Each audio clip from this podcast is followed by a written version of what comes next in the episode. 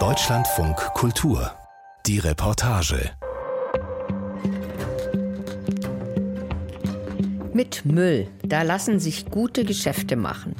Hausmüll, Bauschutt, Plastik und noch bessere Geschäfte lassen sich mit illegalem Müll machen. Damit werden Millionen verdient und die Behörden wissen oft nicht einmal davon. Illegaler Müll aus Deutschland landet gerne in unserem Nachbarland Polen. Dort gibt es eine regelrechte Müllmafia. Unser Reporter Philipp Lemmerich hat sich auf Spurensuche begeben. Oh, Krzysztof Wojtalik und Przemysław Jagielski klettern auf eine kleine Anhöhe. Der eine legt seine Hand flach auf die Stirn und lässt den Blick schweifen. Der andere blickt mit zugekniffenem Auge durch den Sucher seiner Spiegelreflexkamera. Von hier oben haben die beiden eine hervorragende Aussicht auf das Industriegebiet von Skiege und auf das ganze Ausmaß der Katastrophe. Berge von Plastikabfällen, umgeben von verrosteten Pipelines und dem gespenstischen Gerippe einer alten Farbenfabrik. Eine Mondlandschaft aus Plastikmüll und Industrieschrott. Ein trauriges Bild, oder? Ein Jahr lang haben wir zuschauen müssen, wie sie hier Müll abladen und dann kam das traurige Finale. Die Kleinstadt Skierz liegt zwei Autostunden westlich von Warschau. Ein unbedeutender Ort, den auch in Polen nicht viele kennen würden, wäre da nicht dieses Höllenfeuer gewesen, damals 2018. Auf einem stillgelegten Industriegelände lagerten 50.000 Tonnen Plastikmüll. Offen einsehbar, nicht einmal durch einen Zaun begrenzt. Alles solle recycelt werden, hieß es von der Betreiberfirma. Etwa 80 Euro pro Tonne Plastikmüll dürfte sie nach Meinung von Experten eingenommen haben, insgesamt also um die 4 Millionen Euro. Kosten für Transport und Lagerung maximal 100.000. Der Rest Gewinn. Alles Massaker. Weiterverarbeitung, Recycling fanden nie statt. Stattdessen wurde die Deponie im Mai 2018 angezündet. Die Firma ist heute insolvent, die Hintermänner über alle Berge. Deshalb ist Giersch ein Synonym für Misswirtschaft, für Korruption, für das Millionengeschäft mit dem Müll. Und die Überreste des Mülls sind immer noch da. Das ist Müll aus dem Ausland, nicht aus Polen. Diese Sachen waren nie bei uns im Verkauf. Dreck aus ganz Europa. Krzysztof Wojtalik und Przemysław Jagielski könnten die Helden sein in dieser Geschichte. Ein Ingenieur und ein Sportdozent, die sich ehrenamtlich für ihre Heimatstadt engagieren. Zwei hartnäckige Kämpfer, die alle Hebel in Gang setzen, damit der Müll endlich aus Skiersch verschwindet. Nur, es hört ihnen kaum jemand mehr zu. Ein Großteil der Bevölkerung hat sich offenbar mit dem Müll abgefunden.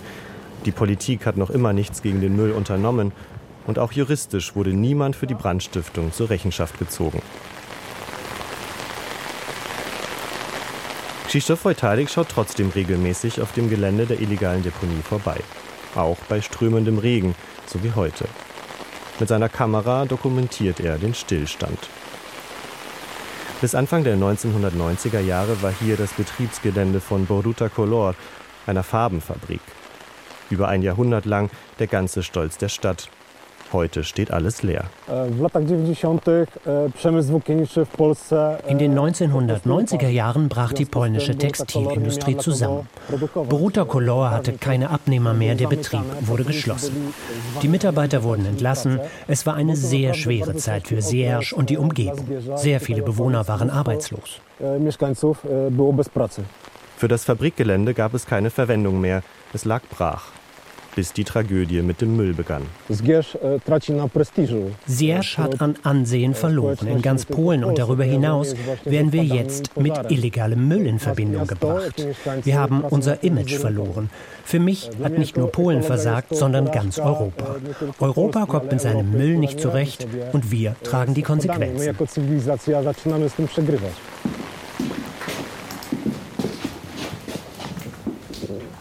An ihren freien Wochenenden treffen sich Krzysztof Wojtalik und Przemysław Jagielski regelmäßig in einem Gemeinschaftsbüro in Skierz.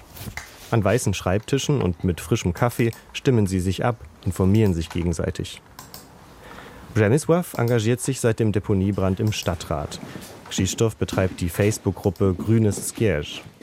Dort postet er seine aktuellen Fotos und Videos von der Deponie und von anderen Umweltsünden in der Region. Die Unterstützung seiner Community gibt ihm Kraft. Mehrere tausend Mitglieder folgen ihm.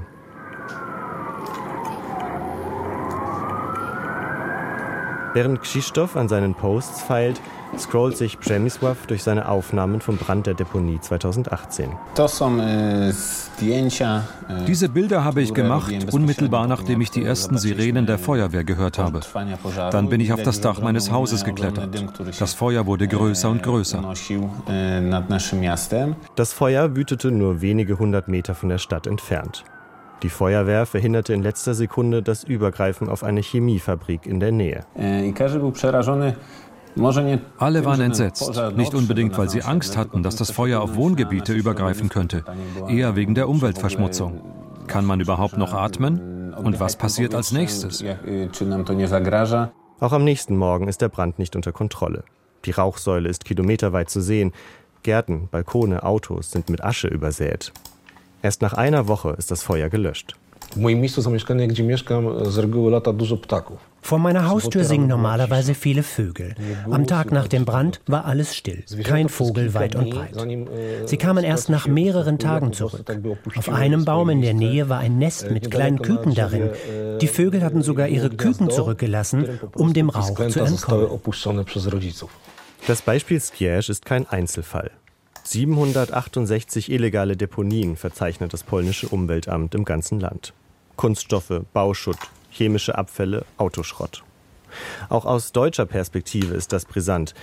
Denn obwohl Polens obskurer Umgang mit Müll auch hierzulande längst bekannt ist, wird munter Müll in das Nachbarland exportiert. Jedes Jahr wird es mehr. 2018, das Jahr, in dem der Müll in Skierz in Flammen aufging, gab es über 100 Deponiebrände in Polen. Im selben Jahr wurden 900.000 Tonnen Abfälle legal von Deutschland nach Polen exportiert. Wie viel davon auf illegalen Deponien landet, kann niemand sagen. Und über die Menge der illegalen Exporte ist erst recht nichts bekannt. Den Anteil der Illegalen zu bestimmen ist eben schwierig, nicht? weil wir die Gesamtmenge nicht kennen. Und die Illegalen äh, sind für uns ja nur die, die wir auch äh, gefunden haben, die, die äh, zwischen unseren Kontrollen äh, durchs Netz gehuscht sind, die können wir nicht zählen. Also äh, wir denken schon, dass ein Teil, ein, ein Gutteil auch illegal ist. Wir, äh, wir sind ja nicht so oft bei Kontrollen unterwegs und äh, es wird ja nicht jeder LKW kontrolliert. Deshalb muss man von einer sehr hohen Dunkelziffer ausgehen. Berend Wilkens ist Geschäftsführer der Sonderabfallgesellschaft Berlin-Brandenburg. Das Unternehmen ist im öffentlichen Auftrag unter anderem für die grenzüberschreitende Abfallverbringung zuständig. Es vergibt sozusagen Passierscheine. Das Problem, seit der EU-Osterweiterung ist für viele Müllexporte gar kein Passierschein nötig. Diese grün gelisteten Abfälle, sortenreiner Plastikmüll zum Beispiel, fallen unter den freien Warenverkehr. Den Behörden bleibt nichts anderes übrig, als stichprobenartig Mülltransporte zu kontrollieren. Es wird immer nur eine Kontrolle von, von wenigen Fahrzeugen geben können, weil ähm, wenn man mal auf der Autobahn selbst unterwegs ist oder am Rand steht, dann sieht man, wie viele LKWs da pro Minute durchfahren und ähm, man kann die nicht alle kontrollieren. Der nächste Morgen auf der A24. Mit einem Großaufgebot versuchen Polizei, Zoll und Umweltämter, den Müllschmugglern auf die Schliche zu kommen. Während unzählige Fahrzeuge vorbeidonnern, werden einzelne Lkw mit der Plakette A für Abfalltransporte herausgewunken. Ausgerechnet die Transporter zu finden, die illegalen Müll geladen haben, ist buchstäblich wie die Suche nach der Nadel im Heuhaufen. Über einzelne Transporter mit illegalem Müll erhoffen sich die Fahnder Rückschlüsse auf im besten Fall mehrere hundert illegale Transporte in der Vergangenheit. Deshalb der große Aufwand heute. Guten Tag, Polizeioberkommissar Hese mein Name. Wir führen heute eine Abfallkontrolle durch. Ja, habe ich schon wieder. Okay, dazu bräuchte ich die beiden Zulassungsbescheinigungen. Und haben geladen? Dünger. Dünger, okay, also kein Abfall. Ein Blick in die Ladung verrät, nichts Illegales an Bord. Das Einzige, was den Ermittlern bleibt, Führerschein, Fahrzeugpapiere und Fahrzeiten kontrollieren. Der nächste LKW, die nächste Kontrolle. Wieder hat der Transporter Abfall geladen. Ein Mitarbeiter des Umweltamtes klettert eine Eisenleiter nach oben, blickt in das Innere des Anhängers und schüttelt den Kopf. Das ist ein Transport mit ähm, Hausmüll. Äh, der geht Richtung Norden und äh, betrifft unseren internationalen Verkehr heute mal nicht. Nichts zu tun für Berend Wilkens und seine Kollegen. Auch dieser LKW darf weiterfahren. Wir haben bisher keine Beanstandung gehabt. Also es erstaunlich ruhig dafür, dass wir so viele LKWs heute in der Kontrolle haben. Ergebnis nach sechs Stunden Autobahnkontrolle keine nennenswerten Vorkommnisse. Niemand weiß, wie viel Müll heute über die Grenze transportiert wurde. Acht, acht LKWs hatten also Ling- und Gutzeiten nicht eingehalten und fünfmal haben wir einen ADR-Verschluss, also Gefahrguttransport. Mhm. Dafür, dass das Hauptthema Abfall heute war, das ist jetzt natürlich Beifang jetzt gewesen. Ne? Die Behörden tappen auf der Suche nach den Müllschmugglern im Dunkeln. Einige Beamte räumen ein, dass sich die Lkw-Fahrer häufig über Funk informieren und sich gegenseitig vor der Kontrolle warnen. Wer illegalen Müll geladen hat, fährt dann einfach am nächsten Tag. So leicht sind die Behörden zu überlisten. Aber deshalb gar nicht mehr zu kontrollieren, wäre auch keine Lösung. Dort vorne können wir den Müll besser sehen.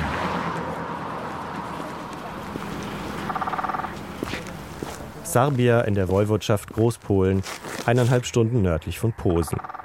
Ein kleines Dorf mit nur wenigen hundert Einwohnern. Roman Matschkowiak lebt seit mehr als 20 Jahren hier. Sein Haus ist frisch gestrichen, der Garten mit Thujen und Buchsbäumen geschmückt. Ein gepflegtes Eigenheim, in dem Roman, von Beruf Ordnungsbeamter, mit seiner Familie und seinen Schwiegereltern lebt. Von der Terrasse aus hat man einen Blick auf weite Felder und ein Wäldchen. Einen Steinwurf entfernt grasen ungestört zwei Rehe, ein Specht hämmert seinen Schnabel in einen Baumstamm. Eigentlich eine Idylle, wäre da nicht der Müll, der den Panoramablick jäh zerschneidet. Anfang 2018 wurde auf dem Gelände neben dem Wäldchen eine Mülldeponie eröffnet. 100 Meter von Romans Haus entfernt und gerade einmal 70 Meter oberhalb der Zisterne, die das ganze Dorf mit Trinkwasser versorgt. Był okropny zapach, jak oni tutaj to przywieźli. Es stank furchtbar, als sie den Müll hierher brachten. Im Sommer war es unmöglich, im Garten zu sitzen. Alles war voller Fliegen. Es gab Kakerlaken, auch bei uns im Haus. Ich glaube, sie sind auch in den Brunnen eingedrungen, denn plötzlich musste die Gemeinde Chemikalien zur Wasseraufbereitung nutzen. Früher hatten wir hier das beste Wasser weit und breit, aber das ist nicht mehr so. Wenn man heute den Hahn aufdreht, riecht es oft nach Chemie. Offiziell passierte auf der Deponie nichts Illegales. Die Betreiberfirma hatte eine Lizenz zur Zwischenlagerung. Von hier aus sollte der Müll zu einer Recyclinganlage weitertransportiert werden. Täglich kamen Lkw mit neuem Müll an. Dass der Müllberg so nahe an seinem Haus liegt, beunruhigte Roman Matschkowiak schon damals. Die Feuerwehr hat dort die Temperatur gemessen. An Frühlingstagen, wenn es nicht so heiß war, stieg sie, soweit ich mich erinnere, auf etwa 60 Grad. Wir hatten also Angst, dass es zu einer Art Selbstentzündung kommt, denn so etwas kommt vor. Oder jemand zündet es einfach an und sein Problem verschwindet. Aus der Zwischenlagerung wurde ein Dauerzustand. Der Müll blieb einfach liegen. Die Firma ließ sich nicht mehr auf dem Gelände blicken. Als die Bewohner von Sarbia das bemerkten, war es schon zu spät. Sie organisierten Proteste, zogen mit Bannern durch das Dorf. Gebracht hat das nichts. Bei der Firma ist nichts mehr zu holen, sie ist insolvent, das Geld ist weg. Und die Behörden schieben sich gegenseitig die Verantwortung hin und her.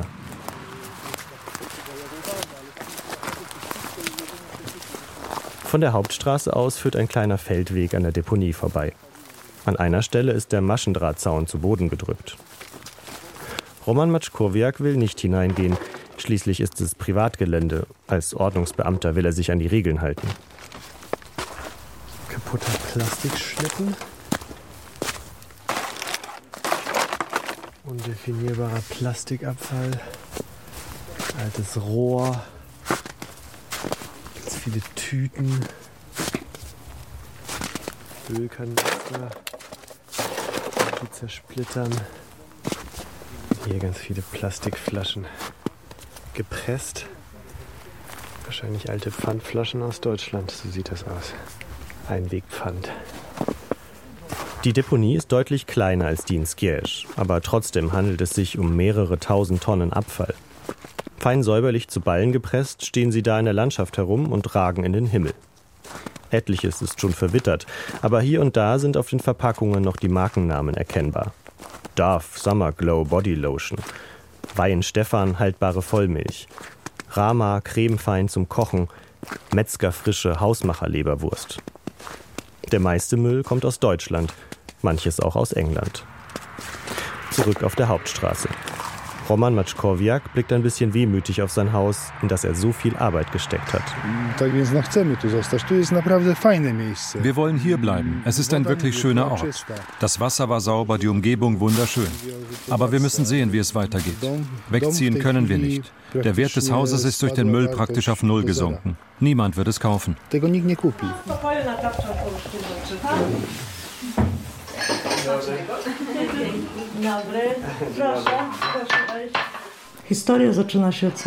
Die Geschichte beginnt ganz oben. Das heißt, es ist die große stinkende Politik, die ihre Zustimmung gibt. Und das wird so lange passieren, solange das ein Riesengeschäft ist. Longina Vika ist die Dorfvorsteherin von Sabia. Sie glaubt nicht mehr daran, dass sich an der Mülldeponie etwas ändern wird. Auch dass Medienberichte etwas bringen könnten, glaubt sie nicht. Schließlich waren schon unzählige Journalisten da. Trotzdem serviert sie Kaffee und selbstgebackenen Schokoladenkuchen. Ehrensache. Auf der Kommode stehen neben Familienfotos auch mehrere Pokale, die sie bei Backwettbewerben gewonnen hat. Ein silberner Lametta-Vorhang verdeckt den Blick auf den Innenhof, wo Hühner und Gänse umherlaufen. Da könnte man ja auch Müll abladen, sagt Longina lakonisch. Wenn der Müll auf öffentlichem Grund liegen würde, könnte man etwas dagegen tun, sagen die Behörden. Dafür gibt es sogar Fördermittel der EU. Aber bei der Deponie hier im Ort handelt es sich ja um ein privates Grundstück. So als ob ich den Müll bei mir im Hof liegen hätte. Niemand wird ihn wegräumen, weil es mein Privateigentum ist und Privateigentum nicht angetastet wird. Ende der Geschichte. Longina Vika vermutet organisierte Kriminalität. Kriminalität hinter der Deponie von Sabia. Die Müllmafia mit guten Kontakten in die Politik. Die Genehmigung für die Zwischenlagerung wurde offenbar Ende 2017 ausgestellt, nur wenige Tage bevor ein neues Gesetz die Lagerung von Müll in der Nähe von Wasserquellen verbieten sollte. Als Firmeninhaber eingetragen war ein Obdachloser aus Posen, ein Schachzug, um die eigentlichen Hintermänner zu verschleiern. Es gibt einfach zu viele unklare Dinge in diesem Fall, sagt Longina. Sie sammelt alle Zeitungsartikel über die Deponie in Sabia in einer roten Mappe. Auch die Korrespondenzen mit den Behörden, die in vielen Seiten Schriftverkehr in komplizierter Sprache erklären, dass sie nichts tun können, auch die hebt sie auf. Aber eigentlich will sie mit dem Thema nichts mehr zu tun haben. Ihre Amtszeit als Dorfvorsteherin geht bald zu Ende. Nach Jahren des vergeblichen Kampfes will sie ihr Leben wieder genießen soll sich doch jemand anderes darum kümmern. Ich würde mich nach Ton von, äh, von Jon abstöpseln, ne? außer wir machen kurz um.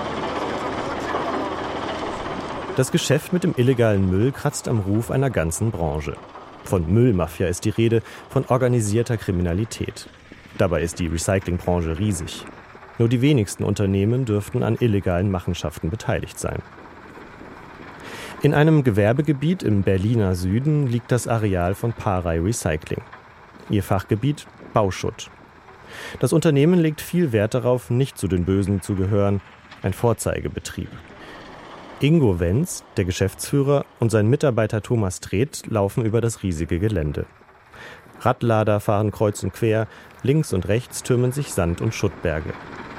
Mit seiner massiven Schaufel zerkleinert ein Bagger Betonplatten und Geröll. Der Fahrer hat Beton gekippt von irgendeiner Baustelle und äh, der ist natürlich schlecht aussortiert. Kann er natürlich vor Ort nicht sehen, aber da sind Gullideckel drin, da ist jede Menge Stahl und Holz drin. Ja, Holz sammelt der händische Absammler raus, Stahl wird eigentlich vom Magnetband abgefischt. Will heißen, Bauschutt zu recyceln ist viel Arbeit und nicht ganz billig.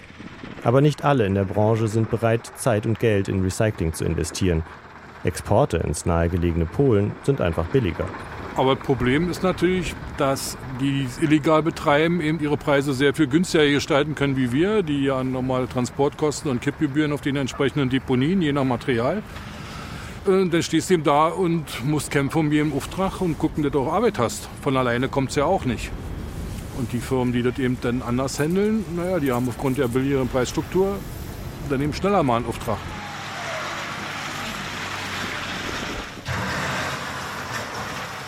In Deutschland kostet die fachgerechte Entsorgung einer Tonne Bauschutt etwa 150 Euro. Firmen, die nach Polen exportieren, verlangen weniger als die Hälfte, sind die Deponien illegal, entstehen ihnen fast keine Kosten. Ein simples und einträgliches Geschäftsmodell. Für Unternehmer wie Ingo Wenz sind die Umweltauflagen in den letzten Jahren immer strenger geworden. Andere, die Bauschutt illegal exportieren, halten sich an keine der Vorschriften. Also da kriegt man auf Deutsch gesagt schlechte Laune, vorsichtig ausgedrückt, weil das ist Betrug an allen Ecken und Enden. Und ob das denn umweltrechtlich natürlich, ich weiß nicht, was in Polen für Bedingungen herrschen, äh, wie das da abläuft, kann ich nicht beurteilen. Aber äh, das kann ja eigentlich dann auch nicht mit rechten Dingen zugehen, was da abläuft. Ich glaube nicht, dass Polen daran interessiert ist, irgendwelchen sinnlosen Müll irgendwo hinzuschmeißen, bloß damit irgendwo ein Loch aufgefüllt wird. Also das ist eigentlich eine Riesensauerei.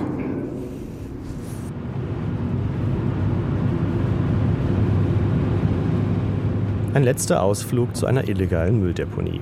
Diesmal in der Nähe von Görlitz, nur 70 Kilometer von der deutschen Grenze entfernt.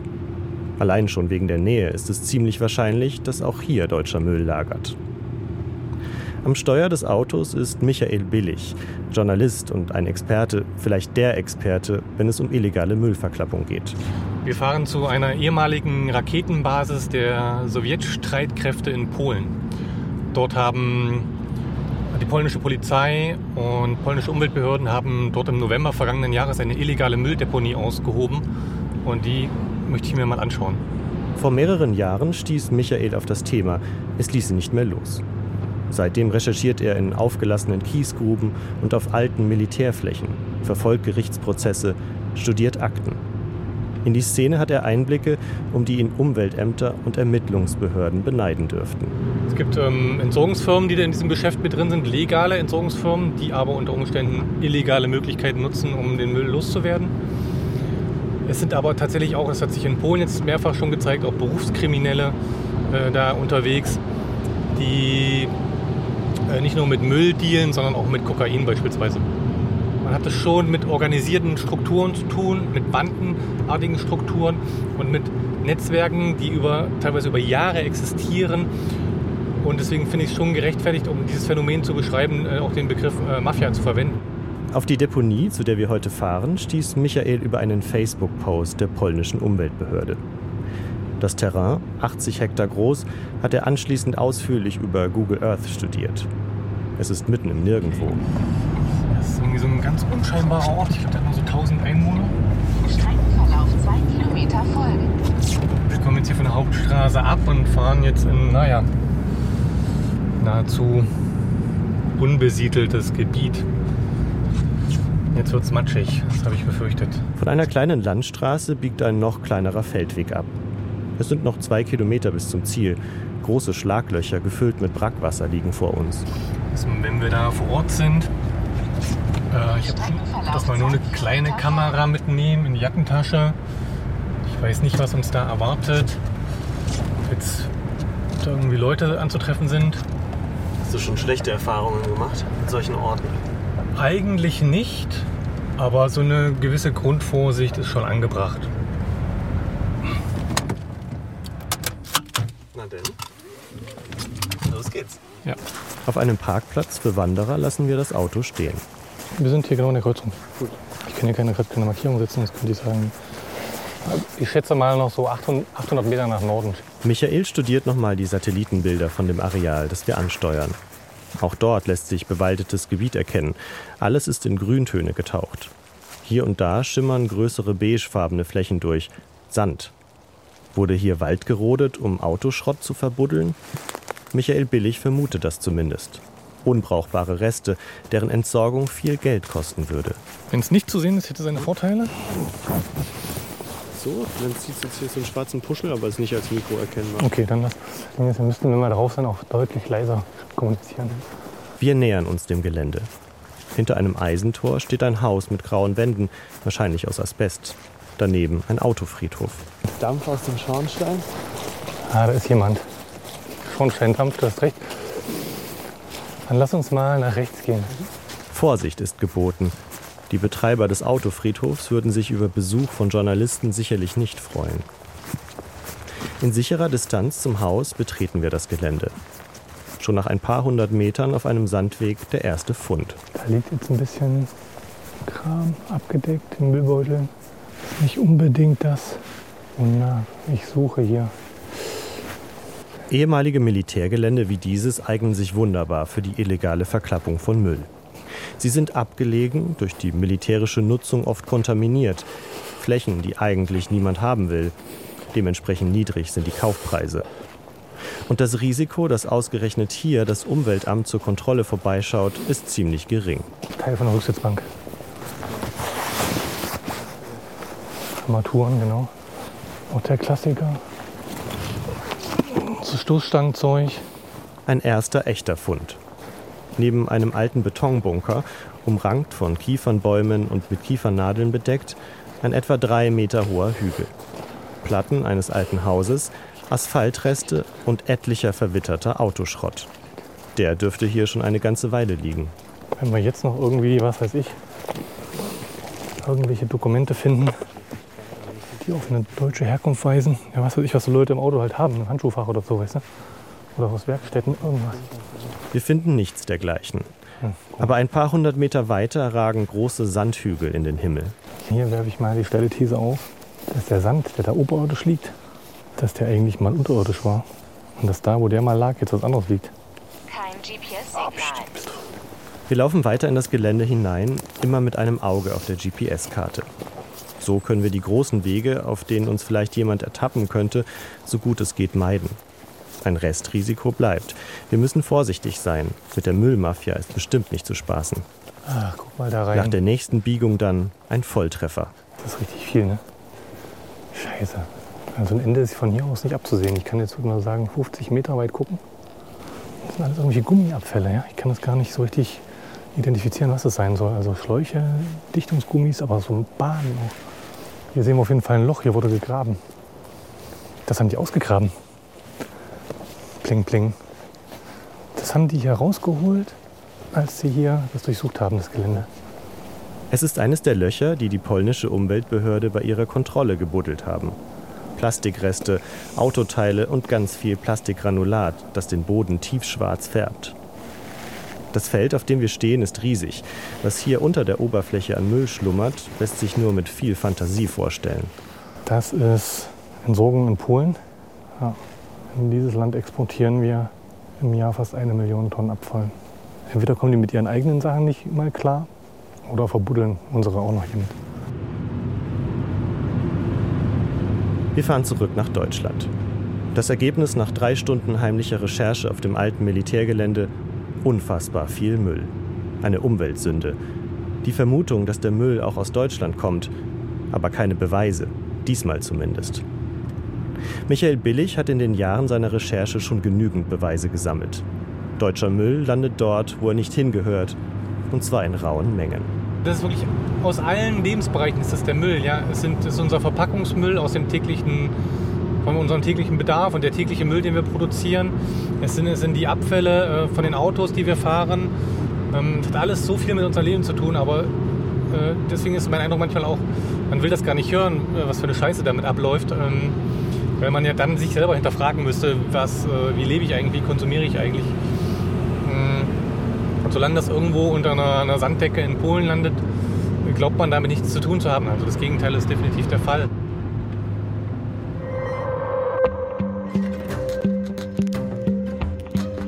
Die Sanddecke in Polen, die hat Philipp Lemmerich für uns umgegraben. Der illegale Müll dort kommt nicht nur, aber auch aus Deutschland. Das war eine Wiederholung vom April letzten Jahres und leider hat sich an den Zuständen ein Dreivierteljahr später gar nichts verändert. In der nächsten Folge unseres Podcasts, da sind wir nachts unterwegs. Es geht dann um Menschen, die nachts arbeiten, weil sie es müssen oder weil sie es wollen. Ich bin Ellen Hering. Tschüss, bis zum nächsten Mal.